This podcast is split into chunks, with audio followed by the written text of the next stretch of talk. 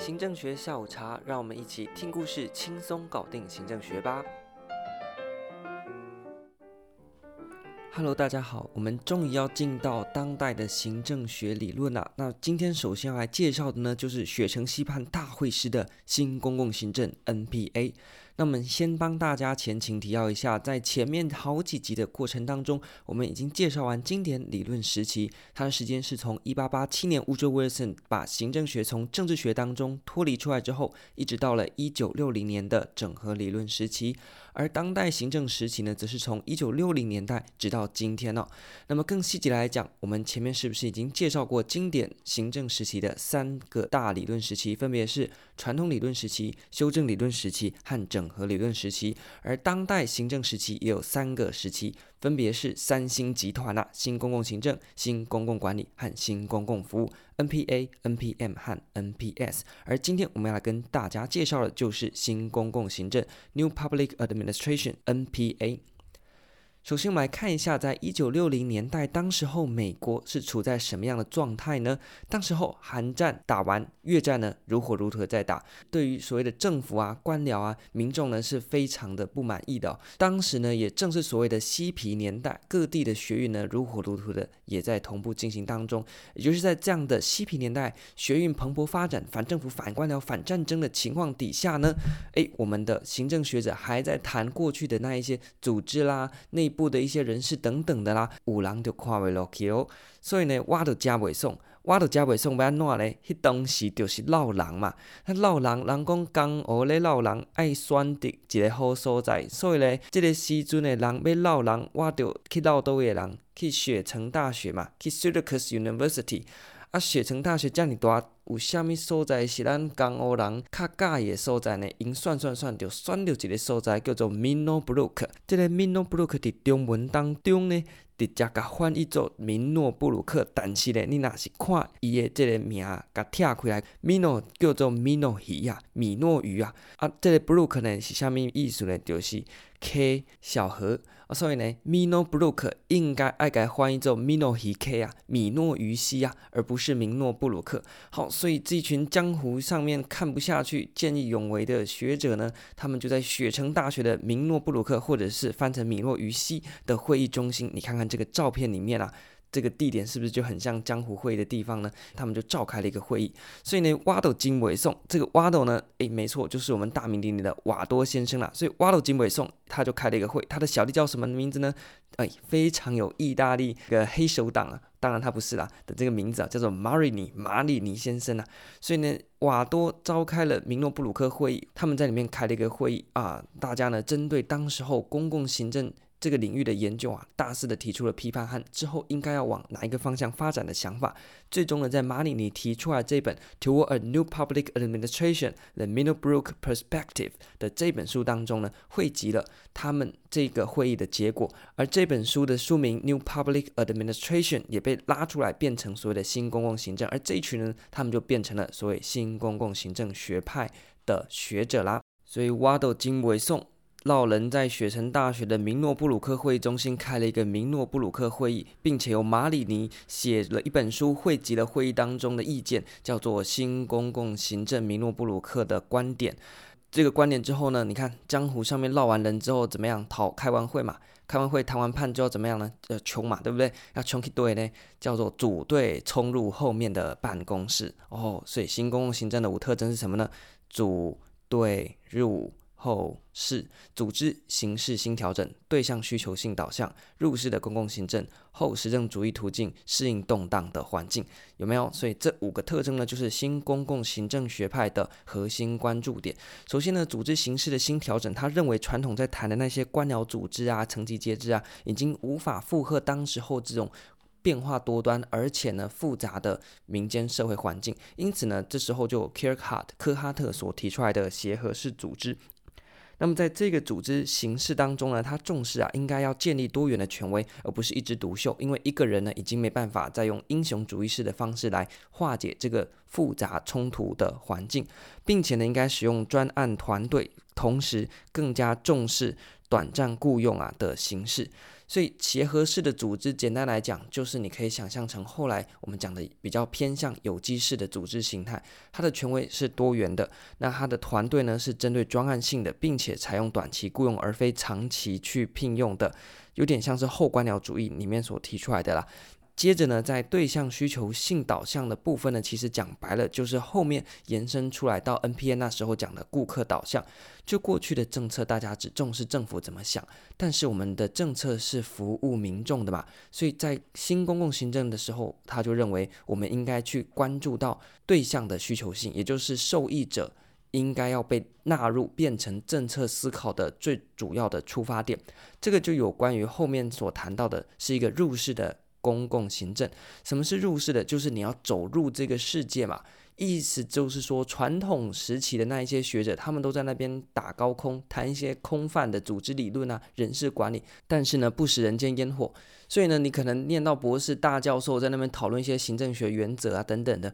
但是问你一碗蚵仔面线多少钱？你说二十块，外面已经涨价涨翻你，你还在一碗蚵仔面线二十块，这就不知民间疾苦，这个就不是入世的行政嘛，这是一个出世的行政。所以入世的行政学，它重视的是动荡时代相关问题的研究。像现在物价这么高，你要去研究嘛，你不能继续在那边谈你的那一些呃，我们应该怎么做啦，那什么样是好的啦，你根本就不知道民间到底在关心什么议题嘛。第二个是你要去研究社会面对的相关问题，以及行政实务者的相关问题，什么意思？呢例如最近的疫苗政策，之前不是被抱怨说上面啊在那边看一些数字做决策啊，对于实际第一线的状况呢都不是很了解，所以我们这个时候的一个研究转向就要去重视。第一线基层到底遇到了什么状况？实务上面行政有哪一些的问题？我们社会上面对于我们的政策，对我们的政府有什么样的想法？这是应该去关注的，而不是继续在那边讨论说，哦哟，组织应该要怎么样啊啊，然后呢，里面的运作流程啊要怎么样改变啊？这都是出世的公共行政，而我们应该把价值纳入，把民意纳入，把民主的原则纳入，去关注真正世界。真正社会上的一些事情啊，就是所谓的莫忘世上苦人多了。再来谈到研究导向的地方呢，就是所谓的后实证主义途径。而后实证主义途径最主要的就是要来反抗过去所谓实证主义。实证主义是什么呢？凡是拿证据来讲话，然后呢，价值中立。那在那个情况底下，我没有在什么价值的。呃，你只要呢，我就全部都看数据来讲话。在这样的情况下，会有什么样的结果呢？可能觉得，诶，在这边开发，政府可以赚到比较多的钱，那我们就开发下去吧。因为数字上面这样子开发起来就是对的嘛。诶，殊不知这边是有一个呃民宅啊，或者是一个古迹啊，或者是很多人赖以为生的地方。那你只看账面数字，而去忽略了这一些价值性的哦，可能是在地的一些历史的文化的艺术的等等的，你就不管，你就把它拆掉了。然后在只看数字的情况底下呢，那就是一个价值中立。他做出来的决策呢，有时候并不一定是最好的，而是。应该要把价值纳入，我们要反对价值中立。那把价值纳入，我们要保障弱势，我们要主张社会正义等等，这些都是基本的价值，我们不能丢掉。所以把这些价值纳入，就是所谓后实证主义途径最主要的核心主张。最后呢，他则是认为我们的公共行政呢，不能在关起门来象牙塔里面啊自己爽就好，而是应该去适应动荡的环境，像是前面讲到一九六零年、七零年代那时候的动荡环境嘛。所以在这个时候呢，我们应该去跟民众进行政策上面的对话，而不是呢自己在那边唱高调。这样子的话呢，你跟民众去沟通、去了解，一方面让他们知道政府在想什么，同时也知道说民众在想什么，两边互相了解底下，才有助于去化解反官僚。反政府这样子的一个情绪，所以这个就是公共行政的五个特征。前面讲到的组队入后室，组队冲入后面的办公室。什么叫组队入后室？组织形式新调整，对象需求性导向，入室的公共行政，后实证主义途径，适应动荡的环境。接着我们来看一下五特征底下的四目标。谈到新公共行政的四目标呢，基本上跟我们前面所谈到的五特征呢都是相关的。第一个呢叫做相关入世，刚刚我们已经提到了。必须啊，要跟我们现实世界是有关联、有相关性的嘛。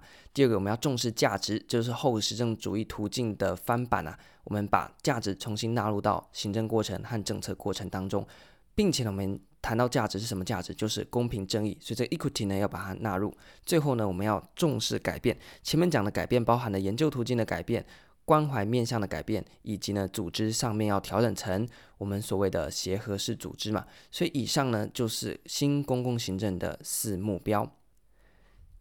接着我们进一步来谈四目标底下有哪四个策略。那四个策略呢，刚好是四个 D 啦。哪四个 D 呢？第一个叫做反官僚或是去官僚。过去呢，官僚气息很重啊，这已经变成一个负面的说法了。所以我们应该啊，要面对动荡环境，我们的官僚应该啊减少层级节制和官僚化。我们应该用弹性的方式来去应对动荡的环境。第二个呢，我们要什么呢？要民主 （democratization）。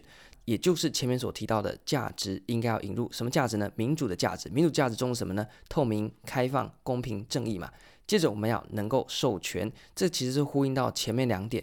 你去官僚就是要弹性化，而弹性化做法就是符合民主原则，包含了组织内部的民主。而组织内部的民主怎么推动呢？就是透过授权的方式嘛。最后呢，则是去中心 （decentralization）。也就是过去我们前面谈到一枝独秀的英雄主义，我们要打破。在协和式组织当中，我们重视多元的权威，所以这样的情况底下，我们就有助于透过讨论啊、审议啊等等的方式呢，来去应对。不同多元的民众需求，而不是呢一个人说了算。那这样子呢是很粗暴的传统官僚式的做法。那不要。所以在新公共行政的四策略当中，我们用比较白话、比较像我们现在在街头诉求会讲的话，就是减官僚、要民主、能授权、去中心。以上五特征、四目标、四策略，就是新公共行政在考场上面你所必须去注意的，或者是申论题过程当中你可以去引用的素材。整体来讲，它让整个焦点转向了政策，政策就会涉及到前面讲到的各式的价值的加入啦。